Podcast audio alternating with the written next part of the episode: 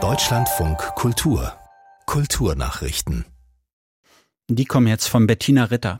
Nach der Abschlussgala der Berlinale am Samstag wird weiter über die israelkritischen Kommentare von einigen Preisträgern gestritten. Künstler hatten bei der Preisverleihung unter anderem von einem Genozid im Gazastreifen gesprochen und Israeler Apartheid vorgeworfen.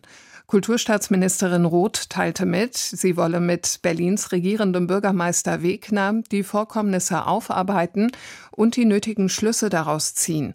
Weitere Politiker verurteilten die Kommentare der Künstler.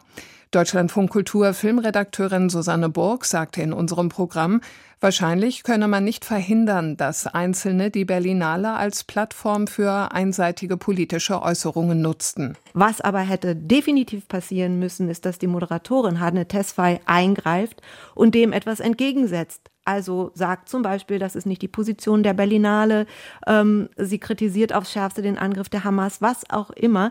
Aber die Moderatorin war offensichtlich nicht vorbereitet. Das war naiv, denn nach der Eröffnung der Berlinale hätte sich die Berlinale Leitung durchaus denken können, dass es politisch wird und sie hätte die Moderatorin entsprechend briefen können müssen. Deutschlandfunk Kultur Filmredakteurin Susanne Burg. Seine Melodien haben viele im Ohr. Er selbst war, zumindest in Deutschland, eher unbekannt. Der schwedische Komponist Georg Riedel schuf viele der Melodien zu den Verfilmungen von Astrid Lindgrens Kinderbuchklassikern. Jetzt ist er mit 90 Jahren in Stockholm gestorben. In seiner Heimat gilt er als einer der bekanntesten Komponisten für Kinderlieder.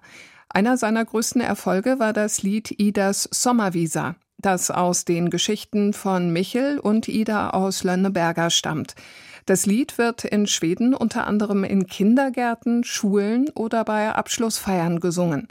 Allein die Titelmusik zur Serie um Pippi Langstrumpf, Hey Pippi Langstrumpf, stammt nicht aus seiner Feder, sondern der seines Kollegen Jan Johansson.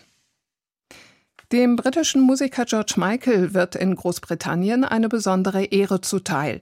Er wird bald auf einer Reihe von Gedenkmünzen zu sehen sein. Das berichtet die britische Zeitung The Times und präsentiert auch gleich das Motiv. Demnach zeigt die Prägung den Sänger im Profil mit Haartolle und großer Pilotensonnenbrille. Die Münzen sollen noch in diesem Jahr herausgegeben werden. George Michael war im Dezember 2016 mit 53 Jahren gestorben. Das hat seinem Erfolg keinen Abbruch getan. Im vergangenen Dezember war sein Weihnachtssong Last Christmas aus der Zeit als Teil der Band Wham Platz 1 der britischen Weihnachtscharts, 39 Jahre nach seiner Erstveröffentlichung.